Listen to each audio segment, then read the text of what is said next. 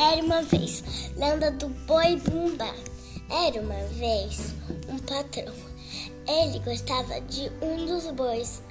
Um dos bois, ele era o mais forte, mais lindo e o mais um dia, mãe Catirina deu uma vontade louca de comer língua de boi. Aí o, o Francisco disse: Onde eu vou arrumar de um boi, mulher. Aí ele pensou, lá na frente da casinha do boi.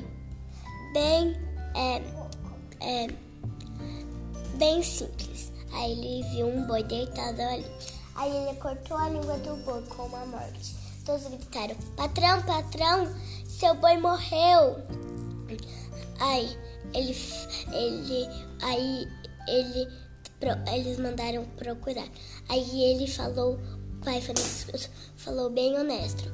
Fui eu, foi a minha mulher que queria comer a língua do boi. Aí deu um castigo para ele.